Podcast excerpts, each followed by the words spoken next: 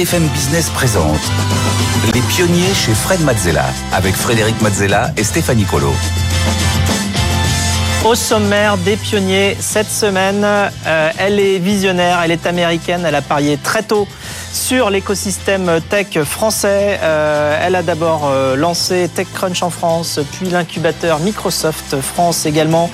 Et enfin, euh, elle a lancé et elle dirige aujourd'hui le plus grand incubateur de start-up au monde, Station F. Nous aurons l'immense plaisir de recevoir dans le tête-à-tête Roxane Barza. Et en deuxième partie, c'est le pitch avec deux entrepreneurs. Cette semaine, nous recevons Colin Gallois, le cofondateur d'Epure, qui développe une solution de freinage pour les fauteuils roulants. Et Ambroise Collomb, le directeur général des nouveaux géants, lui veut faire entrer la transition écologique au cœur des entreprises. Et puis enfin, en dernière partie, comme de coutume, Fred répondra euh, à vos questions, aux questions que vous nous avez envoyées via la, la page des pionniers sur le site de BFM Business.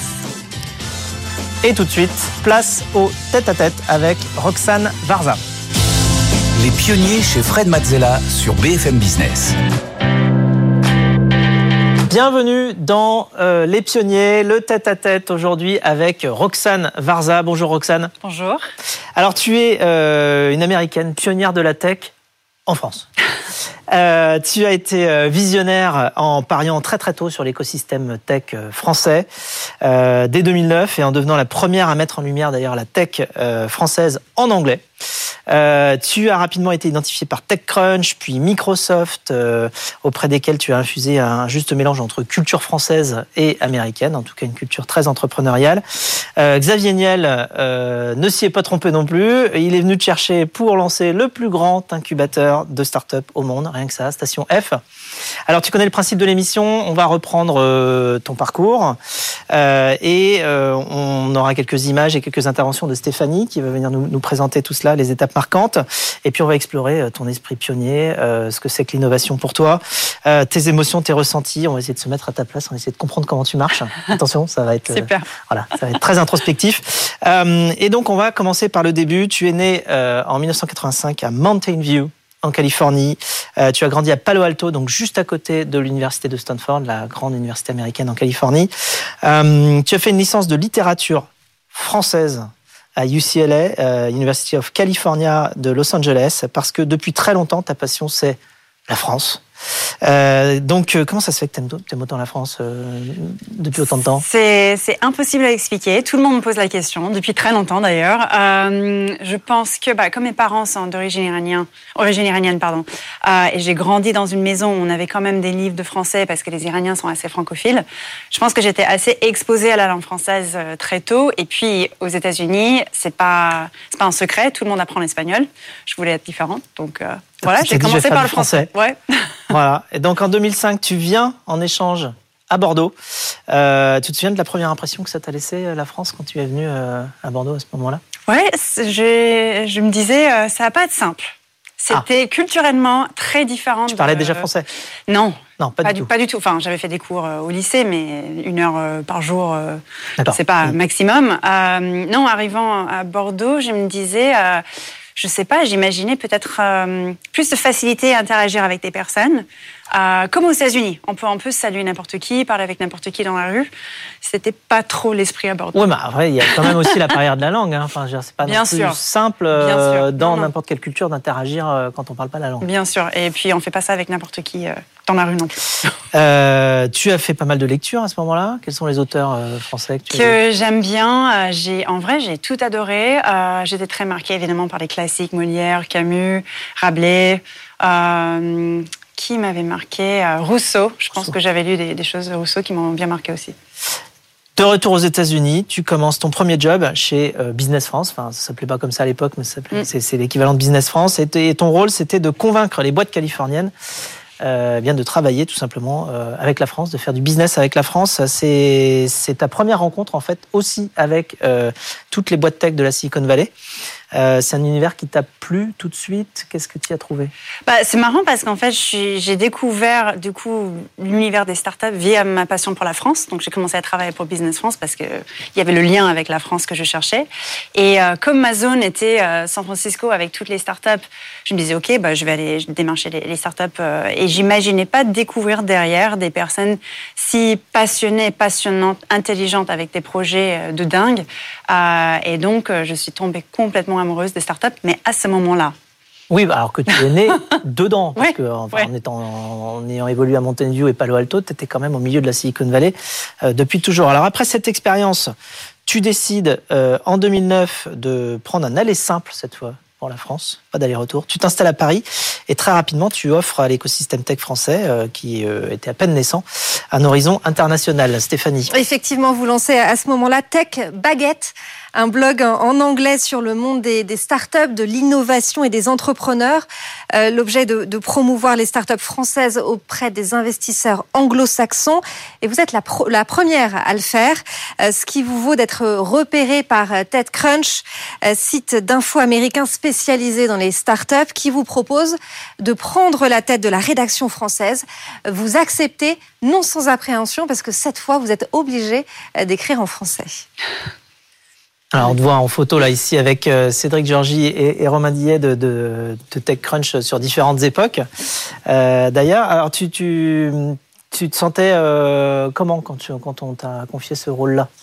Ah, mais je me sentais, je sentais absolument pas capable de le faire en vrai. Je me rappelle que en fait, en français. C'était en, en, français. En fait, j'écrivais déjà pour le site en anglais et Mike Butcher, qui était le, le rédac chef pour Angleterre à l'époque, je ne sais plus si c'est toujours le, cas aujourd'hui. Euh, il est passé à Paris, il m'a dit on a ce site français, on veut le relancer. Est-ce que ça t'intéresse? J'ai pas hésité, j'ai dit oui sans réfléchir. Je me disais bah si jamais on veut relancer, bien sûr je vais être impliquée. Euh, et je n'imaginais jamais qu'il allait m'appeler le lendemain pour me dire ok ça y est on annonce aujourd'hui. Euh. et donc j'ai paniqué. J'ai appelé Cédric qui était sur la photo juste avant et j'ai dit qu'est-ce que je vais faire? Oui, donc tu as, vu l'opportunité, tu as sauté dedans et après tu t'es dit oups Ouais, un peu.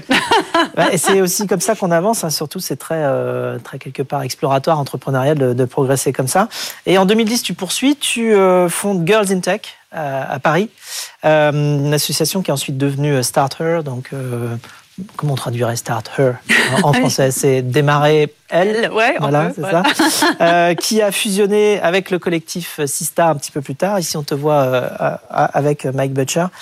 Euh, vous organisez des formations au code, des Lady Pitch Nights, c'est-à-dire des, des, soirées de pitch pour les, les femmes et, et, des conférences ouvertes à tous, mais où seules les femmes peuvent s'exprimer. En fait, tu, tu, tu as pris euh, tu as déjà compris le problème non seulement de l'écosystème naissant, mais aussi de la sous-représentation des femmes dans cet écosystème euh, comme, euh, comme une force. et tu, tu c'est quelque chose que tu avais déjà remarqué dans d'autres écosystèmes ou que, qui t'a paru spécialement saillant sur l'écosystème français? Mm. Ici, on te voit en photo avec Sheryl Sandberg, donc une, enfin, la, la CEO de, de Facebook, Meta, l'une des femmes businesswomen les plus influentes du monde, hein, probablement. Oui. Alors comment tu euh, comment justement tu, tu as repéré qu'il y avait ce problème-là? Bah, C'était assez flagrant même quand j'étais à San Francisco avant d'arriver en France, euh, dans les conférences notamment parce qu'en fait là on, remarque vraiment qu'il y a peu de femmes, on est on est seul. Et j'avais plusieurs fois assisté à des conférences ou des salons où plusieurs fois les gens à l'entrée me disaient non non vous vous êtes trompé de salon. Je dis bah non non, je suis tech, j'ai un billet et j'aime ça. voilà. Euh, et c'était c'était en arrivant à à Paris où j'ai dit, bah, en fait, la même, je vois exactement la même chose ici.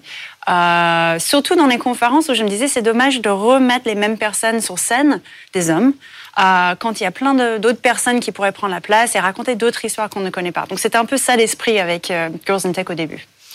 Donc en septembre 2012, euh, tu deviens directrice de l'incubateur Microsoft France.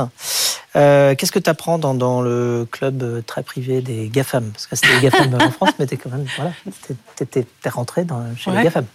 En effet, c'était extrêmement formateur. Je peux dire que euh, chez TechCrunch, avant, j'étais assez bah, seule et autonome parce qu'en fait, toute l'équipe était aux US. Moi, j'étais ici en France. J'avais évidemment plein de bénévoles qui m'aidaient, mais en tant que salarié de TechCrunch, j'étais seule.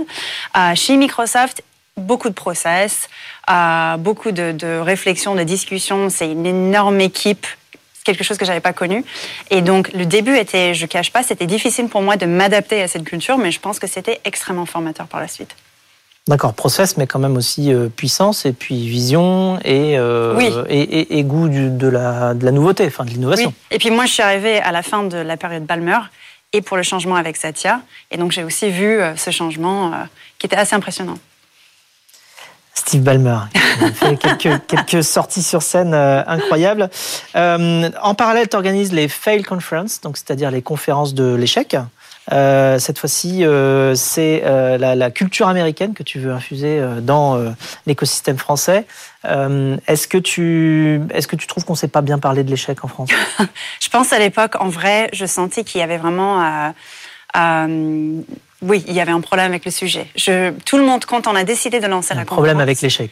Un problème avec l'échec, un problème de... Ouais, enfin, c'était l'idée, c'était de décomplexer un peu le sujet. Et donc, euh, quand on a décidé de lancer la conférence, tout le monde était d'accord que oui, en effet, on n'en parle pas. Les gens, ils se cachent derrière les réussites. Et en fait, derrière, il y a plein de- d'erreurs et de problèmes qu'on partage pas. Euh, et pour la première conférence, c'était marrant. Tout le monde était d'accord. Personne n'a partagé d'histoire personnelle d'échec. Et donc, on a dû retravailler Parce le qu'ils n'en format. pas. Mais bien sûr que non. Pas d'échec, je vois pas de, de quoi tu veux parler. Euh, donc euh, oui, tu, en fait, l'échec c'est considéré comme une source d'apprentissage un peu dans la culture américaine, Exact. surtout entrepreneuriale. Et euh, on dit bon, euh, parfois tu euh, réussis et parfois tu apprends. Euh, et, et donc en fait, on n'échoue jamais avec cette mentalité-là. Euh, et donc tout au long de ton parcours, tu as euh, toujours osé prendre de la parole, partager ta, ta vision et ton engouement pour la tech française. Et il y en a un qui euh, ne s'y est pas trompé, qui a su te repérer, Stéphanie. De euh, Xavier Niel. Il vous propose de diriger euh, Station F en octobre 2015 et le projet est ambitieux. 34 000 mètres carrés entièrement dédiés aux startups. Euh, Près de 1000 s'installent sur place. C'est le plus grand incubateur au monde avec 30 programmes d'accompagnement. Un lieu de travail mais aussi un lieu de vie, une sorte de petite Silicon Valley à la française. Après trois ans de, travaux, vous inaugurez Station F. On est le 29 juin euh, 2017 et c'était en, en présence du président de la République Emmanuel Macron. Alors Xavier Niel, on le rappelle, fondateur de Free et puis énorme contributeur à l'écosystème hein, de, de toutes les, les écoles et maintenant Station F aussi et puis aussi le projet Hectare maintenant, euh, euh, l'école 42. Enfin bon, euh, beaucoup beaucoup de projets très positifs pour l'écosystème tech français. Euh, en fait, à, à chaque fois qu'on t'a proposé un job, hein, que ce soit chez TechCrunch, chez Microsoft, chez Station F, c'était pour être directrice, en tout cas directrice de, de quelque chose. Euh, comment est-ce que Xavier t'a convaincu? Je ne sais pas s'il m'a convaincu ou si j'étais déjà convaincue en vrai. C'était euh, c'était un projet qui, euh, je trouvais, euh, c'était un projet en or. euh, Dès, le- dès les premiers échanges, en fait, il m'avait dit c'est ambitieux, je vais remplir cette gare abandonnée avec 1000 startups dans le centre de Paris. À l'époque, on ne savait même pas s'il y avait 1000 startups en France. Je trouvais ça incroyable. Euh, et puis de pouvoir travailler avec Xavier aussi, quelqu'un que j'appréciais beaucoup déjà, euh, c'était pour moi juste un rêve. Alors 1000 startups, ça c'est 1000 startups par an hein, maintenant. Vous avez déjà accueilli plus de 5000 startups. Vous Oui. avez fêté les 5000 startups au bout de 5 ans d'ouverture. Euh, tu as vécu donc toute l'aventure de Station F, mais tu dis je suis encore, euh, je suis encore au début. En effet, c'est marrant, mais j'ai l'impression qu'il y a encore tellement de choses à faire et tellement de choses qu'on a envie de faire que je suis encore au début de l'histoire. Et donc tu, tu as tout construit, enfin tout construit, tu as tout participé à tout construire à la Station F euh, depuis le début, depuis les, les- les travaux. Euh, tu peux nous parler un petit peu de cette, de cette construction de La période travaux. La période de travaux. La Oui, période parce travaux. qu'on l'oublie parce que maintenant voilà tout marche. Euh, mais comment Ouais. ça se passe quand on fait les travaux de, pour transformer la, la Alfred Ouais. en Station F Bah, heureusement, moi, je n'étais pas en charge des travaux parce que ça, ça aurait été catastrophique. Mais quand je suis arrivée, les travaux avaient déjà démarré. Donc, ça faisait un an euh, euh, qu'ils euh, ils avaient tout lancé. Euh, C'était extrêmement intéressant. Après, il y avait quand même des ajustements à faire parce que c'était pas forcément pensé pour l'usage ou euh, les choses spécifiques aux startups. Euh, donc, il y avait des ajustements à faire. C'est des choses tout bêtes sur un bâtiment. hein. Ça peut être où on place les prises ou le nombre de salles de réunion. ou- Et puis, il y avait des choses que finalement, euh, c'était pas possible de, de faire des modifs sur les travaux. Et donc, on est en train d'adapter aujourd'hui le bâtiment par rapport à, à ces choix. Euh, mais la période de travaux, c'était aussi une période très riche pour moi en, en vocabulaire aussi. J'ai appris plein de choses euh, sur l'architecture euh, en français. C'était multicasquette. Euh, ton rôle, euh, c'était aussi d'aller euh, convaincre, j'imagine, les instances publiques, les décideurs politiques. Tu, tu en as, tu, tu, passais ton temps à les rencontrer aussi? Oui, beaucoup. Pas pendant cette période-là. Euh, il y avait beaucoup de personnes, évidemment, qui voulaient visiter le, le, chantier, voir le chantier, voir le projet. Mais c'est surtout après le lancement qu'on a commencé mmh. vraiment à attirer beaucoup de politiques à Station 34 000 mètres carrés, hein, c'est ça quand même. Hein? Bah, Aujourd'hui, c'est passé même à 50 000 mètres carrés avec les logements qu'on a lancés en 2019. Oui, ça s'étend encore. Alors donc. Euh, tu as aussi dû euh, construire ton équipe. Comment tu choisis euh, les personnes d'une équipe quand tu recrutes? Bah, pour moi, c'était très difficile parce que je suis incapable d'évaluer un CV. En fait, euh, les écoles en France, je connais quelques-unes, mais pas la totalité. Euh, donc, quand je recevais des, personnes, surtout au début, en fait, on discutait tout de suite des projets. Si demain on commence, euh, ça, c'est un exemple de projet. Comment, comment on aborde le sujet? Et donc, ça permettait de mettre la personne déjà euh, dans le, la posture de, de, du rôle. Et je pouvais voir euh, si la personne était la bonne personne ou pas pour, pour le projet. Alors, c'était impossible de réunir 1000 startups. Finalement, vous en avez réuni euh, 5000. Euh, Qu'est-ce que vous faites différent de la Silicon Valley Tu penses que c'est quoi la recette? Station c'est quand même le plus, donc, le plus grand incubateur de startups au monde. Donc, oui. du coup, plus grand que n'importe quel incubateur de start-up, y compris en Silicon Valley. Qu'est-ce que vous faites de différent? Bah, En vrai, je pense que c'est, même si on compare avec la Silicon Valley, parce qu'il y a tous les mêmes types d'acteurs là-dedans, on a fait un choix de ne pas copier-coller ce qu'on a vu là-bas. En fait, on a vraiment, pour démarrer le projet, on est allé voir tous les acteurs de l'écosystème en France et on a demandé qu'est-ce qui marche, qu'est-ce qui manque, vous aimez quoi? Euh, Et en fait, on s'est basé que sur les avis et les retours des acteurs en France. Évidemment, euh, on a pris des inspirations, on a regardé euh, des choses qui existaient ailleurs, mais en fait, l'idée, c'était pas du tout de faire euh, quelque chose euh, qui, qui, représente la Silicon Valley ici. Vous faites des formations aussi ou pas? Oui, bien sûr, il y a des formations dans tous les sens. Euh, C'est quoi les grands, les grands thèmes, c'est-à-dire les premiers cours Par exemple, si on oui. veut se présenter en tant que, que start-upper chez Station F, par où tu vas prendre Alors, il y a, y a un pitch, il y a un dossier, il y a tout ce qu'il faut pour être sélectionné, mais enfin, quand même Derrière, vous faites des premiers cours, ça porte sur quel sujet? Ça dépend de chaque programme parce qu'il y en a 30 et chaque programme va avoir sa spécificité. Donc ça peut être par exemple sur des, euh, secteurs spécifiques, euh, sur la data, sur l'intelligence artificielle, euh, sur les, outils de collaboration. Ou bien ça peut être des choses qui vont vraiment s'appliquer à toute start-up. On peut parler de communication, on peut parler de comment choisir ses cofondateurs, financement. Évidemment, tout le monde est intéressé par le financement. Donc tu as des entrepreneurs qui arrivent et qui sont seuls ou bien c'est toujours des équipes qui rentrent à Station Je pense qu'il y a une préférence pour les équipes, mais il y a quand même des programmes qui font des exceptions. Par exemple, le programme Entrepreneur First, où on peut arriver sans équipe, sans idée. Et on trouve ça au, sein de. Quand vous faites des partenariats avec des écoles aussi, peut-être pour aller chercher. Exactement. Les, donc euh, quoi, côté business et côté tech? Il y a de tout. Il y a oui. Donc on a beaucoup de ex 42 par exemple, même un programme avec 42, 42 sur, oui. le, sur, le, campus. Ouais. Euh, mais aussi d'autres écoles d'ingénieurs. Il y a un programme avec euh, les ponts et chaussées. Est-ce que vous faites des Startup Weekend ou des choses comme ça, ou l'équivalent, enfin je sais pas, pour que justement les gens se trouvent entre se eux quand ils ont une idée et qu'ils se Il y a des meet-up euh, cofondateurs pour les gens qui cherchent le cofondateur, euh, mais on fait pas de, on n'a pas fait beaucoup de Startup Weekend à Station F, pour être transparent. Alors, pas assez en tout cas. Pas encore, pas assez. Vous n'avez pas tout fait. Hein. Justement, vous êtes qu'au début, comme tu dis. Euh, donc, tu as parlé un petit peu au passage d'intelligence artificielle. Euh, pour toi, donc, tu es quand même en contact avec l'innovation tout le temps, euh, tous les jours tu es dedans euh, aux, aux, côtés des entrepreneurs. Euh, quelles sont pour toi les innovations qui vont euh, vraiment changer la donne dans les années qui viennent? Euh, Alors on peut parler d'intelligence artificielle, mais aussi de Web 3, de NFT, les non-fungible tokens, la blockchain, le metaverse. Qu'est-ce qui alors tu, tu, tu, vois tout ça mm. Qu'est-ce qui te semble vraiment changer la donne? Et qu'est-ce qui te semble peut-être une mode? Attention, c'est difficile comme question. Hein. c'est difficile, je... oui. en effet.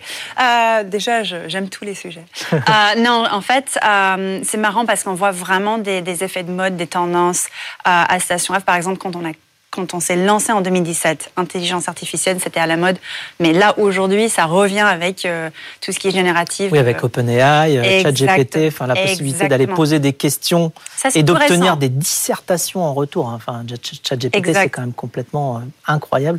C'est une machine qui écrit des textes qu'on croit vraiment écrits par, par l'humain. Donc là, l'intelligence artificielle, donc qui revient ça, en force, ça, sur quel type d'usage?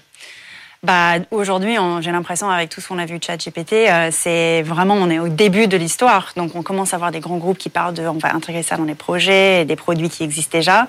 Euh, mais il y a, y a un petit effet autour de ce sujet-là qu'on voit en ce moment. Et je pense que ça va rester parce que comme on voit les réactions des gros acteurs, à qui ça peut faire peur ou à qui ça peut faire même rêver. Euh, je pense que c'est quelque chose où on est au début de, l'histoire. L'autre sujet, bah, évidemment, il y avait la phase Web 3 et le sujet n'existait pas quand on a lancé Station F euh, il y a quelques années. Bon, Web 3 a commencé très fort début tu nous 2022. en quelques mots Web 3. Web 3, c'est tout ce qui est décentralisé, donc on parle de crypto, mais on peut parler aussi de plein d'autres sujets au sein de Web 3. Euh, c'est le fait qu'on ne mette plus tout sur des serveurs à centraliser à un endroit, mais qu'on euh, réplique l'information sur des milliers ou des dizaines de milliers de serveurs pour acquérir une forme de, euh, de, sagesse de la foule, on va dire, euh, qui va dire que comme il y a 500 machines qui ont cette information-là, ça doit être la bonne. Magnifique explication, Fred.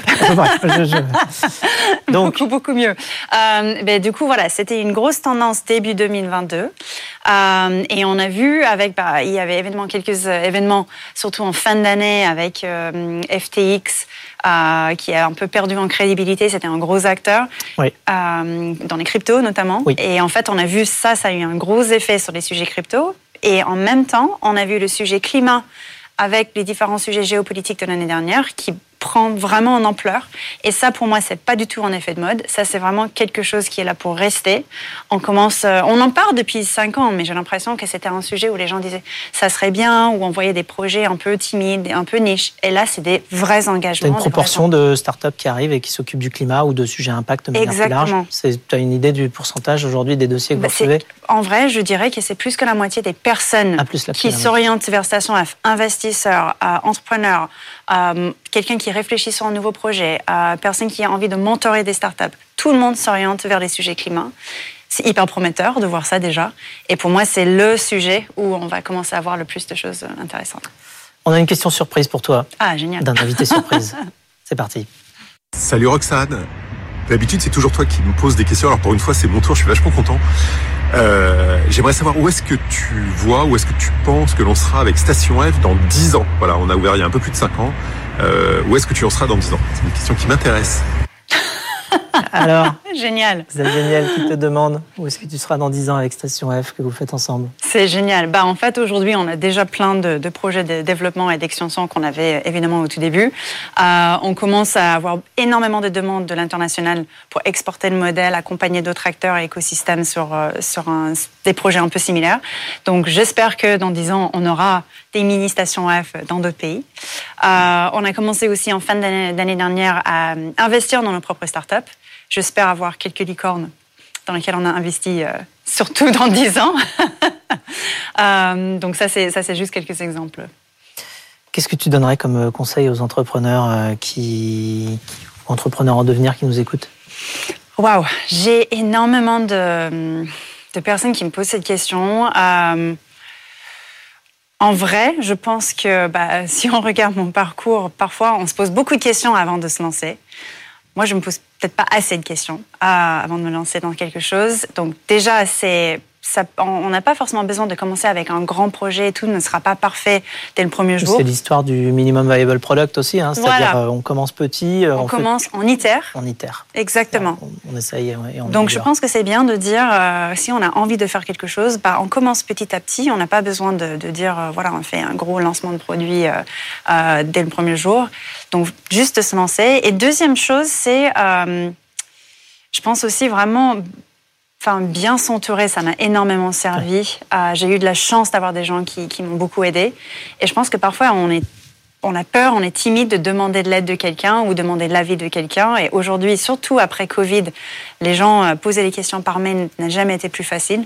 Donc, si on a envie d'avoir l'avis ou l'implication de quelqu'un, vraiment, n'hésitez pas à poser une question. Dernière question.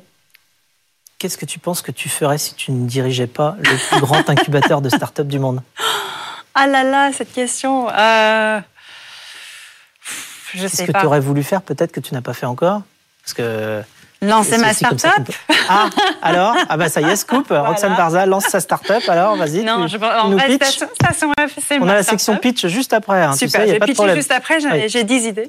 Euh, bah non, en fait, moi, je pense. Euh, bah, je suis tellement passionnée par le monde des startups euh, que je pense que j'aurais pas pu faire autre chose qu'être entourée par des startups, mais me consacrer à une seule idée, c'est peut-être la raison pour laquelle j'ai pas, j'ai pas déjà monté ma startup. Mais, euh, mais voilà, je pense que ça aurait été le choix. Très bien. Eh bien, donc, on tient un scoop. Merci beaucoup, Roxane, de nous avoir partagé ton parcours, tes émotions, tes ambitions et ta vision de l'écosystème tech en général et l'écosystème tech français. Quant à nous, on se retrouve tout de suite pour le pitch. BFM Business présente Les pionniers chez Fred Mazzella avec Frédéric Mazzella et Stéphanie Colo. On continue avec le pitch. Chaque semaine, nous recevons des entrepreneurs qui viennent nous pitcher. Cette semaine, nous sommes en plateau avec Stéphanie Colo et Julie Ranti, entrepreneur et fondatrice de Vivatech. Bonjour. Qui est notre coach aujourd'hui pour euh, venir justement assister et conseiller tous nos entrepreneurs qui viennent présenter leurs projets. Alors vous aussi, vous pouvez euh, venir candidater. Euh, pour ça, rien de plus simple. Il vous suffit d'aller sur le site de l'émission Les Pionniers sur BFM Business ou bien de scanner le code barre qui s'affiche à l'écran, le QR code. Les pionniers chez Fred Mazzella. Le pitch. Commence tout de suite avec notre premier euh, pitcher du jour. Il s'agit de Colin Gallois. Bonjour euh, Colin, vous êtes le cofondateur d'Epure qui développe une solution de freinage pour les fauteuils roulants. Je vous rappelle les règles.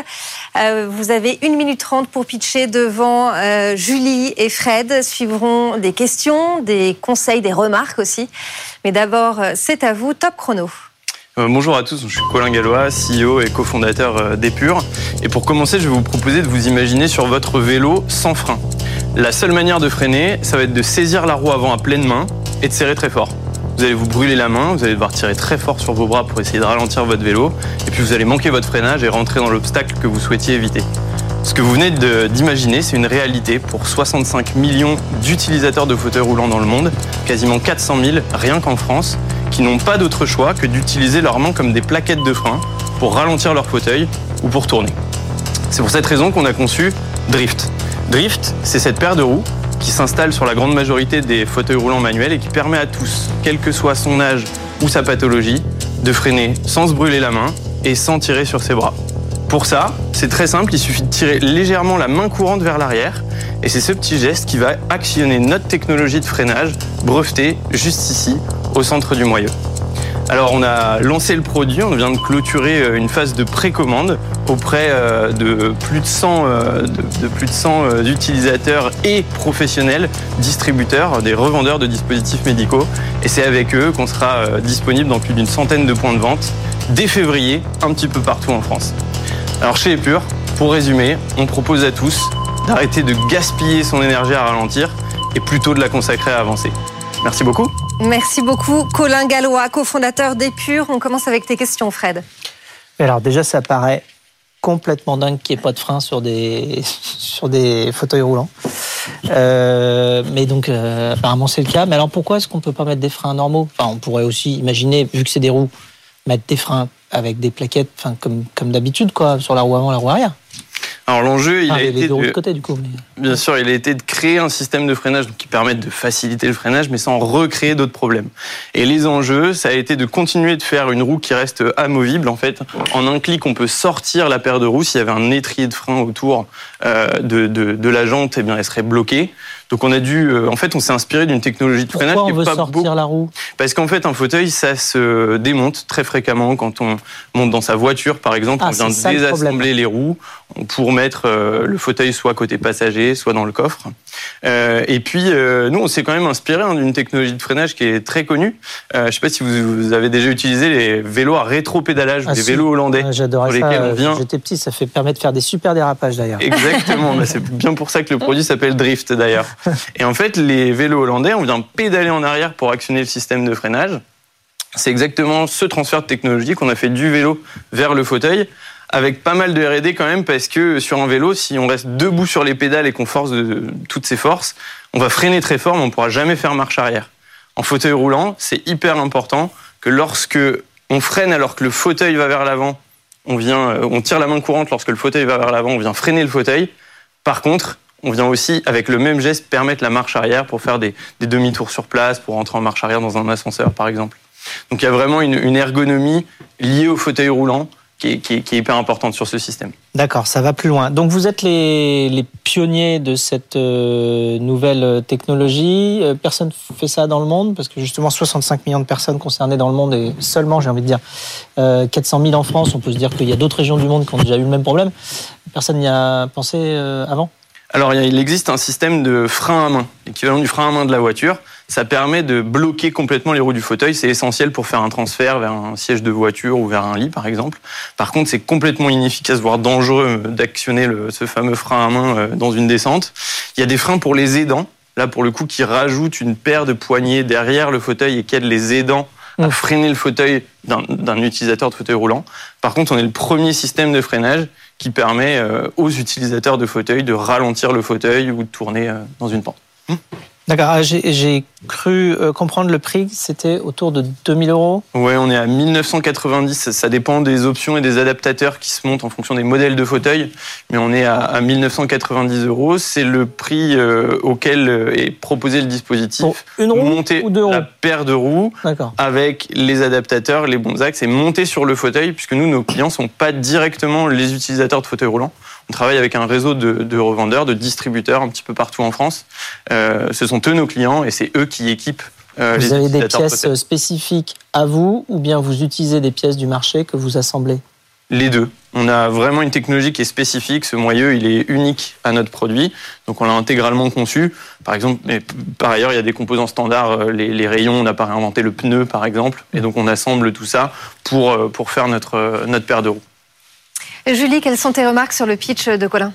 Déjà, je trouve que c'est clair, euh, rythmé, euh, illustré forcément. Tu as de la chance aussi de, pouvoir venir montrer ton produit et on sait que c'est tout de suite plus clair et plus euh, impactant. le fait d'insister sur le fait que c'est une technologie brevetée, je pense que tout de suite aussi ça, ça légitimise ce que tu fais. Euh, tu as donné quelques chiffres aussi pour montrer euh, le début de traction que tu pouvais avoir avec les précommandes euh, que tu as eues. Euh, ça, c'est très bien. Euh, après, il y a quelques points que j'ajusterais. Le premier, c'est sur l'introduction. en fait, quand tu nous fais nous projeter sur comment est-ce qu'on freinerait sur un vélo, bon, enfin, je, je vois l'analogie, mais en fait, concrètement, il me semble que le l'image qui serait la plus parlante, en fait, c'est de parler des feedbacks utilisateurs de fauteuils roulants aujourd'hui. Tu vois, de dire, en fait, quand on les interroge euh, sur euh, les difficultés qu'ils rencontrent au quotidien, ils nous disent euh, que c'est bah, la peur de tomber parce qu'ils ont du mal à freiner ou le fait de ne pas pouvoir prendre certains chemins parce qu'ils peuvent pas freiner. Enfin, vraiment partir de leurs besoins à eux, plutôt que tu sais d'essayer de le transposer sur notre utilisation d'un vélo où du coup c'est quand même un peu plus éloigné. Enfin, faut vraiment partir de ton utilisateur final, je pense d'abord. Et, et ça, je pense que ça manque un petit peu parce que du coup c'est pour ça qu'on se dit, mais c'est fou quand même que ça n'existe pas déjà, euh, ou euh, qu'est-ce qu'il apporte vraiment de différent? Donc qu'on comprenne vraiment à quel besoin tu réponds euh, sur le marché. Ça, c'est le premier truc, je pense, par lequel il faut que tu démarres. le deuxième, moi, ça m'intéresserait de savoir pourquoi tu as eu l'idée de faire ça, pourquoi tu t'es intéressé à ce secteur? Et quelle est un peu ta motivation personnelle? J'aurais aimé entendre ça, parce que en plus, quand tu t'intéresses à ce genre de, de, de, sujet, bah, je pense qu'il y a forcément une part de, personnel, de ressenti, d'émotion que tu mets beaucoup dedans, et, et ça, on a envie bah, d'en savoir plus. Euh, et la troisième dimension, c'est euh, qui est ton client exactement? Euh, tu l'as évoqué dans les questions-réponses, mais pour moi au début c'était pas clair. Si ton client c'est bah, l'utilisateur qui est en fauteuil roulant, qui peut par exemple sur son fauteuil roulant actuel décider de changer ses roues et de mettre tes nouvelles roues, ou est-ce que tu vas avoir des constructeurs de fauteuils roulants euh, à qui tu vas proposer de construire les 90% restants et toi tu vas juste plugger ton système Ça, je pense que dans ton pitch, il faut que ça apparaisse pour qu'on comprenne beaucoup plus clairement euh, quelle est ta cible et du coup quel est ton modèle. Colin, est-ce que tu veux répondre éventuellement aux, avec grand plaisir. Oui, sur la première partie, en effet, c'est des chiffres qu'on a. Hein. On a interrogé euh, plus de 200 utilisateurs de fauteuils roulants. Euh, il y en a 90% qui nous disent, au milieu de tout un tas de problématiques hein, liées au fauteuil, bien entendu, c'est pas la seule, euh, qu'il faut améliorer le freinage en fauteuil roulant. Euh, il y a la problématique, euh, on, a, on, a, des chiffres sur les problématiques d'accessibilité, etc. Et c'est vrai que ça fait parfois j'introduis aussi euh, le pitch de, de, cette façon. Et je comprends très bien la remarque. sur le, le, le deuxième sujet euh, en effet, euh, nos clients sont désormais les revendeurs de dispositifs médicaux. Euh, dans un premier temps, on a fait une phase de précommande parce qu'on avait vraiment envie c'est notre formation de, de designer et d'ingénieur de développer le produit au contact des utilisateurs. Donc là, une, une cinquantaine de- d'ambassadeurs qui vont pouvoir nous faire les, retours en direct et éviter de, s'éloigner via les, différents intermédiaires distributeurs de, nos utilisateurs. Donc je prends les, remarques avec, plaisir. On va injecter ça dans le nouveau format de pitch. Ok, super. Et ton, ton pourquoi personnel aussi? Alors oui, ça c'est aussi euh, malheureusement ça rentre pas dans, en 1 minute 30 mais euh, tout simplement euh, euh, moi j'ai suivi des études de design et d'ingénierie et un soir je suis sorti de, de l'école, il y a une grande pente devant l'école et j'ai croisé un utilisateur de fauteuil roulant qui était en train de faire des grands gestes et de saisir les, les, les mains courantes de son fauteuil roulant et qui faisait des embardées. Et je me suis demandé mais pourquoi est-ce qu'il n'utilise pas euh, ses freins? Et C'est une question que je suis allé poser à un utilisateur de fauteuil roulant qui m'a expliqué ben, tout simplement parce qu'il n'y en a pas. Euh, soit j'utilise mes freins de parking, mais ça fonctionne pas. Et puis euh, porter des gants toute la journée euh, pour serrer la main, pour taper à l'ordinateur, euh, c'est un calvaire. Donc euh, parfois on met une paire de gants quand on sort le dimanche, mais toute la journée euh, on utilise nos mains comme des plaquettes de frein. Et c'est de là qu'est né le projet il y a quelques années. Et on suivra ça de près. En tout cas, merci beaucoup, Colin Gallois. Je rappelle que vous êtes le cofondateur d'Epure. Merci à vous. Merci, beaucoup, Colin. On accueille désormais notre deuxième pitcher du jour. Il s'agit d'Ambroise Collomb, le directeur général euh, des nouveaux géants. Vous voulez faire entrer la transition écologique au cœur des entreprises. Bonjour Ambroise. Je vous rappelle que vous avez une minute trente pour pitcher devant Julie et Fred. Suivront euh, des, des questions, des, des conseils. Mais d'abord, c'est à vous. Top chrono. Alors en effet, il y a un seul problème qui remet en cause l'existence même de l'humanité, c'est la crise écologique. Parmi les solutions possibles, l'action des particuliers euh, ne permet d'atteindre que 20% des accords de Paris. Donc c'est bien que le gros de la solution se situe du côté de l'État et des entreprises. Alors l'État et les entreprises, c'est quoi? Ben, C'est simplement des femmes et des hommes qui font leur métier. Et donc, pour que la transition écologique ait lieu, il faut que ces métiers évoluent en profondeur, comme ça a été le cas par exemple avec la transition digitale. Concrètement, qu'est-ce que ça veut dire? Ça veut dire qu'un directeur financier, il doit savoir piloter aussi la performance extra-financière de son entreprise. Ça veut dire qu'un concepteur de produits, il doit savoir éco-concevoir ses produits demain. Chez les nouveaux géants, nous créons des parcours de formation innovants qui permettent d'accompagner la transition de chacun de ces métiers. Alors innovant pourquoi? Premièrement parce que tous les parcours sont basés sur des projets réels de l'entreprise. Donc par exemple, on va vraiment éco-concevoir un micro-ondes qui va être vraiment vendu dans un vrai magasin. On va vraiment faire un plan de communication responsable pour un événement qui aura vraiment lieu, etc. Et deuxièmement, on va pas être juste des apporteurs de connaissances, compétences. On va accompagner les apprenants sur tous les freins à la mise en action qui, les empêchent finalement d'agir pour la transition écologique. Concrètement, les parcours, c'est un trimestre et ça mêle la puissance transformatrice du présentiel, des coachings, on est juste sur le temps, euh, et du e-learning pour tous les apprenants. Merci beaucoup, euh, Ambroise Collomb, directeur général des nouveaux géants. Fred, on commence avec tes questions. Quel a été euh, ton déclic euh, écologique personnel? Euh, en fait, euh, moi j'ai euh, dirigé un master avant euh, et euh, un master d'entrepreneuriat. Et les étudiants euh, m'ont challengé beaucoup sur la question écologique, euh, au point que bah, j'étais pas compétent pour euh, leur répondre. Et du coup, je me suis rendu compte que euh, euh, il fallait que je progresse sur le sujet. Et donc, je suis rentré dans le sujet. Et au fur et à mesure euh, de rentrer dedans, comme beaucoup de gens qui l'ont fait, j'ai un peu pris la claque et je me suis dit bon bah. D'une part, j'ai très envie d'entreprendre parce que je vois tous ces étudiants que j'accompagne qui se lancent, et, et d'autre part, bah, j'ai envie d'agir pour l'écologie. Alors, sur le- sur quelle base vous faites justement le contenu? Parce que, enfin, tu l'as mentionné, euh, toi-même, tu savais pas répondre aux questions avant, donc euh, ça veut bien dire qu'il y a plein de choses à apprendre, à comprendre, C'est sûr. euh, y compris évidemment, et même d'autant plus euh, quand on conçoit un programme de formation pour, pour d'autres. Ouais. Est-ce que euh, tu as fait un partenariat, je sais pas, avec euh, Carbon 4 ou Shift Project ou bien d'autres d'autres instituts de ce Ouais. type-là, ou la fresque du climat ou des choses comme ça, qui Ouais. euh, justement ont déjà eh bien été regardés tous les chiffres, toutes les, les problématiques. Alors, sachant que ça c'est une base et qu'ensuite euh, il faut l'appliquer possiblement à chaque entreprise de manière assez différente Ouais. euh, sur la manière avec laquelle on va pouvoir répondre à chacune des problématiques identifiées. Ouais. Alors j'ai plusieurs éléments de réponse. Euh, alors nous on n'est pas une entreprise de sensibilisation. Par exemple, la fresque du climat, c'est un super outil de sensibilisation des entreprises. Ça se concentre sur le problème. C'est quoi le problème?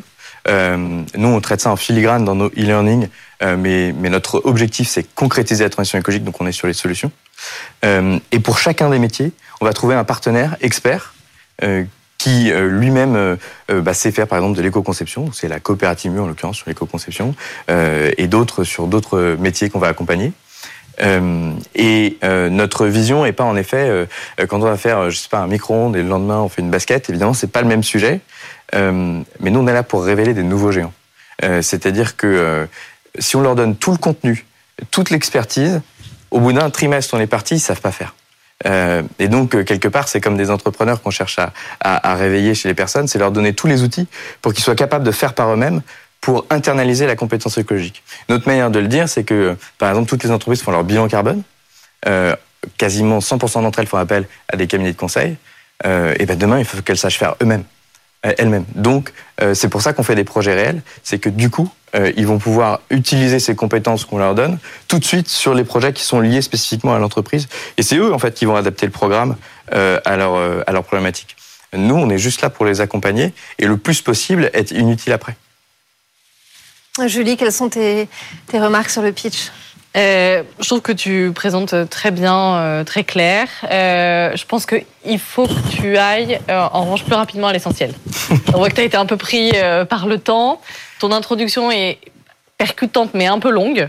et il faut que rapidement tu ailles sur tes forces, tes points de différenciation, les aspérités par rapport à ce qui existe et la valeur que tu apportes à tes clients. Donc euh, voilà, ça c'est un premier, premier truc, être plus euh, catchy euh, dès le début. Il mhm. faut que tu l'illustres davantage par des chiffres et des exemples.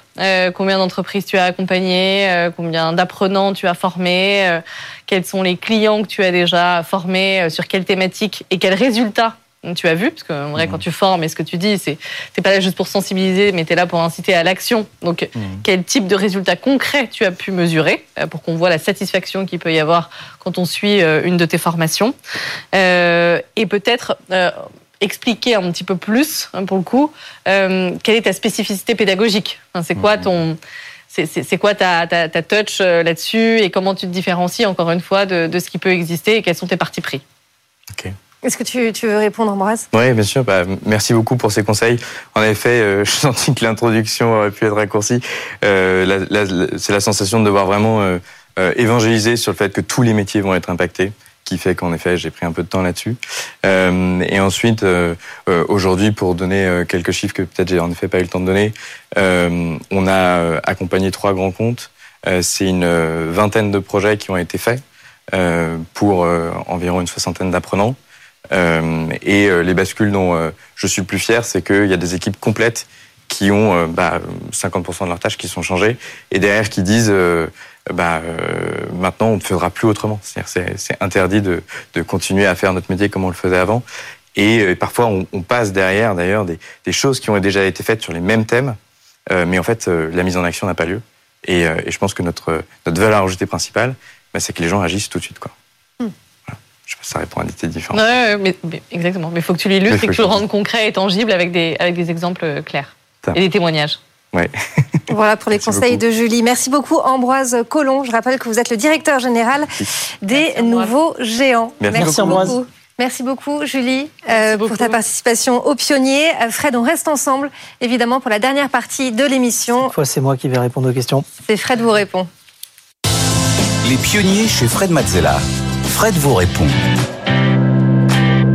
On continue avec euh, vos questions. Chaque semaine, vous pouvez euh, envoyer vos questions que je j'aborderai dans l'émission euh, grâce justement à Stéphanie qui me pose les questions qui ont été posées cette semaine. Effectivement, et pour poser vos questions, hein, c'est très simple. Vous pouvez envoyer tous vos, tous vos interrogations à l'adresse lespionniers at bfmbusiness.fr ou encore utiliser le QR code qui s'affiche sur votre écran. On commence tout de suite, Fred, avec la question de Tatiana.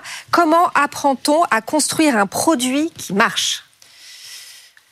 Euh, alors, si on peut euh, déjà euh, être utilisateur de son propre produit, ça aide beaucoup à progresser. Hein, et parce qu'on devient aussi quelque part l'utilisateur le plus exigeant de son propre produit, et c'est très utile parce qu'à ce moment-là, la boucle de retour, elle est immédiate entre le moment où on a imaginé le produit, le moment où on l'utilise euh, et le moment où on va repenser à la manière avec laquelle on peut le modifier, eh bien c'est immédiat. Donc ça c'est très important. Après on peut aussi s'inspirer euh, de d'autres euh, équipes, d'autres produits Euh, donc on peut aller regarder comment euh, plein d'autres services fonctionnent. Il faut les décortiquer. Il ne faut pas justement les regarder uniquement d'un point de vue utilisateur, c'est bien, mais il faut aller regarder ce qui a pu déclencher l'envie chez les personnes qui ont construit ce produit-là de telle ou telle manière. Euh, eh bien, euh, identifier ce qu'ils ont fait et pourquoi ils ont répondu à tel ou tel problème de telle ou telle manière. Donc, on peut aller, euh, voilà, euh, ausculter, euh, benchmarker, comme on dit dans le dans le jargon euh, plutôt tech, c'est-à-dire prendre des, des mesures d'exemple, aller voir les, les, autres produits pour s'en inspirer. Il faut aussi penser justement, et ça rejoint le point d'être son propre utilisateur le plus exigeant, à, à la voix du client, c'est-à-dire faire en sorte que les clients aient presque un accès direct à la ou aux personnes qui conçoivent le produit, de manière à ce que les retours passent bien et que quand un client se plaint, alors il faut aussi considérer qu'un client qui se plaint, il a toujours raison. Ouais. Euh, c'est ce que dit Bill Gates. Hein, il dit euh, I love and happy customers. Donc j'adore les, les clients insatisfaits parce que c'est une mine d'or pour améliorer son produit. Euh, voilà. Et donc on peut aussi aller écouter beaucoup beaucoup de, de, de témoignages de gens qui ont construit des produits qui marchent. hein. Aujourd'hui, il y a plein de Mm. podcasts, plein de vidéos. Il faut aller les chercher. Il faut identifier les produits qui peuvent être un peu similaires aux siens et puis aller, euh, aller écouter ce que racontent les gens qui ont conçu ces produits-là. On passe à la question de Grégory. Quand on embauche ses premiers employés, euh, quelles sont les qualités indispensables à chercher chez un candidat? Il faut que la personne soit très motivée. La motivation, c'est très très important. Euh, moi, je dis que j'aime bien voir des étoiles dans les yeux de quelqu'un qui rejoint un projet, une équipe. Euh, C'est-à-dire que cette personne-là va véritablement avoir une forte envie de contribuer à l'aventure. Euh, justement, quand on dit contribuer, euh, il y a aussi une valeur du partage. Pourquoi? Parce qu'on va apprendre beaucoup de choses nouvelles quand on travaille ensemble, surtout quand on crée des, choses nouvelles. Et euh, si on ne partage pas, on avance beaucoup moins vite, évidemment. Donc il faut des personnes qui aiment bien partager ce qu'elles ont appris. Donc il y, a, une valeur évidemment de d'éducation, de convivialité, de partage, de non euh, euh, de, non rétention d'informations, très important. Des gens qui ont tout simplement envie d'apprendre ensemble avec les autres et qui vont donc euh, partager. Et enfin, peut-être un troisième paramètre qui est ne jamais recruter des personnes qui ne sauraient faire que ce qu'il faut pour faire le poste. C'est-à-dire aller recruter des gens qui s'intéressent aussi à d'autres choses, qui savent faire d'autres choses, qui savent faire parfois beaucoup, beaucoup plus de choses, et même des choses différentes que le poste pour lequel euh, euh, eh bien, elle postule. La raison étant que euh, quand on est surtout dans une petite société, il y a plein plein de choses à faire.